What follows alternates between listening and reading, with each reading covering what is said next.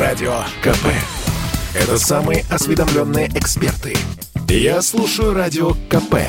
И тебе рекомендую.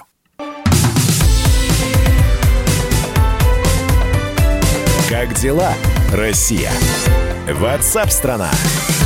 Но я думаю, что лето вообще такое, знаете ли, а, тревожное время года, особенно для тех, а, чьи дети а, должны, выйдя из школьных классов, поступить в высшие учебные заведения. Но и буквально вот на днях прошло, ну, скажем так, такое совещание для, в том числе и прессы, представителей ректоров ведущих российских вузов, это Высшая школа экономики, МГИМО и МФТИ.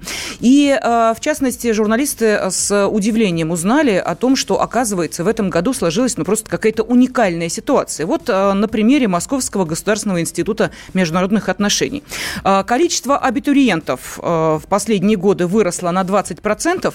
Конкурс на бюджет 36 человек на место, на платное 20 человек. Ну а по рекорду 100, по числу 100 бальников рекорды побиты абсолютно. 575 человек. Это вот ректор МГИМО рассказал. Плюс к этому более более 200 ребят имеют 100 баллов ЕГЭ по двум, трем, даже четырем предметам. Более половины абитуриентов, не москвичи, приехали из 83 субъектов э, России. Э, ну и э, если говорить о других вузах, то, например, Высшая школа экономики в этом году столько олимпиадников было, что по некоторым направлениям, внимание, даже для 100-бальников не хватило бюджетных мест.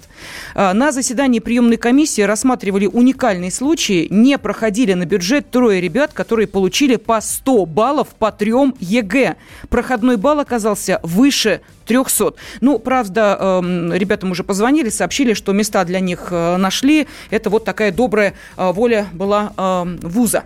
Вот Э, давайте мы с вами пытаемся понять, вот с чем э, связано э, такое уникальное э, получение знаний. Ну и, соответственно, то, что олимпиадники сейчас имеют привилегии при поступлении в вузы и оттесняют даже 100 бальников. Так будет и дальше, а ведь год-то был сложный, как мы помним, да, и правила игры менялись, то очное, то, эм, понимаете, онлайн-обучение, то вдруг неожиданно школы открываются, потом закрываются. В общем, сложновато было.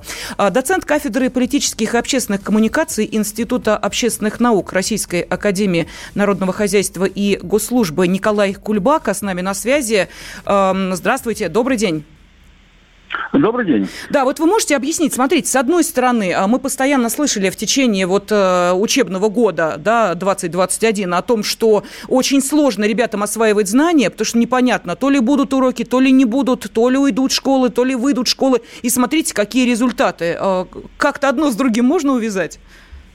Да, конечно. А, ну, поскольку я преподаю и в школе, и в ВУЗе, и, в общем-то, могу видеть, как идет процесс обучения, могу сказать так, что уровень обучения при дистанционном образовании э, намного слабее падает для мотивированных учеников. Для них даже в чем-то получается лучше, что они, в общем, спокойнее занимаются, не тратят время на переезды и, в общем, могут нормально, серьезно работать. Это первый момент. Второй момент заключается в том, что э, подготовка к э, ЕГЭ – это не процесс полугода. Для, для тех, кто являются стубальниками, для олимпиадников, например, это процесс ну, минимум двух последних лет от четырех. Поэтому, э, скажем так, последний Э, ну, скажем, неудачный год, он, в общем, не сильно сказался на снижении уровня э, элитных выпускников. Но а, есть ли здесь, ну, я не знаю, может быть, э, какая-то определенная справедливость или, наоборот, отсутствие таковой, а, когда без вступительных экзаменов а, первыми принимают призеров, победителей Олимпиад, медалистов, а потом уже идут стобальники по единому госэкзамену. И вот, э, вот такая уникальная ситуация, о которой я сказала, ну, точнее, они сказали, э, представители Высшей школы экономики, сложилась как раз в этом высшем учебном заведении. Когда ребята, идеально сдавшие единый госэкзамен, вдруг неожиданно Э, на бюджетные места не попадают. А готовиться и дальше к такому же положению дела? Это значит, нужно как-то, может быть, перестраивать свою подготовку к э, вузу э, тем, кто именно делает акцент на единый госэкзамен? Вы знаете, ну, смотрите, дело в том, что у нас очень сильно отличается уровень вузов. А, ну, э, мне ближе, в общем, экономические дисциплины. Я вам могу сказать точно, что а, вузов, которые а, готовят хорошо по экономике, у нас, в общем, в стране очень небольшое количество. И э, вышка, в общем, здесь достаточно сильный лидер. Поэтому получается, что если ты хочешь получить э, образование мирового уровня, у тебя вариантов выбора, ну, буквально 2-3 вуза в стране.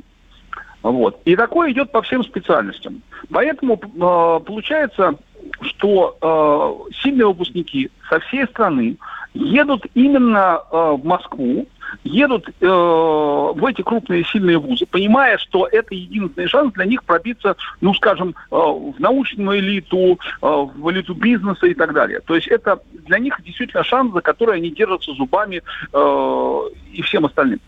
Поэтому э, конкурс, естественно, возрастает. Это один момент. Другой момент заключается в том, что у нас э, постоянно увеличивается э, число олимпиад э, по той простой причине, что э, вузы э, еще с советских времен вузы, понимая, что школа готовит им не очень хорошо, они старались делать свои собственные экзамены, которые как бы Э, в общем-то, были намного сильнее, чем школьная программа.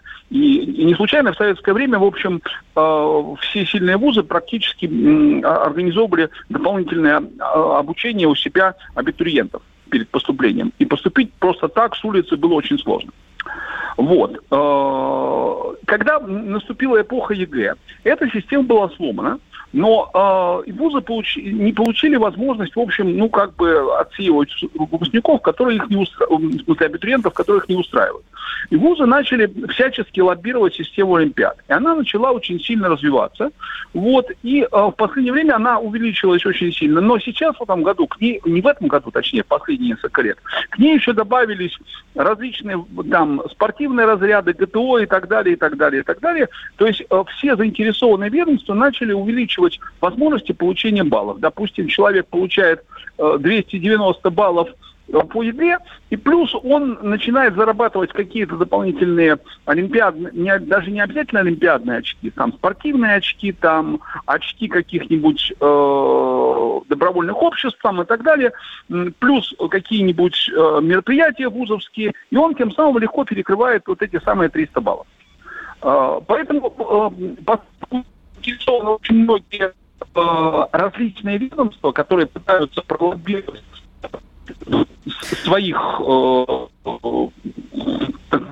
я прошу прощения, да, у нас связь, э, к сожалению, вот видите, не очень хорошая, но э, мысль понятна, да, что э, сейчас все-таки акцент смещается в том числе и в сторону Олимпиад, которые очень активно прорабатывали, собственно, сами вузы, инициировали их. И вот данная ситуация, ситуация этого э, 2021 года показала, каким образом могут сойтись в одной точке те, кто идеально осваивал знания на протяжении школьных лет, и те, кто делал упор именно на э, достижения на Олимпиадах. Я благодарю доцента кафедры политических и общественных коммуникаций Института общественных наук Российской Академии Народного хозяйства и государственной службы Николая Кульбака. Как дела, Россия? Ватсап-страна! страна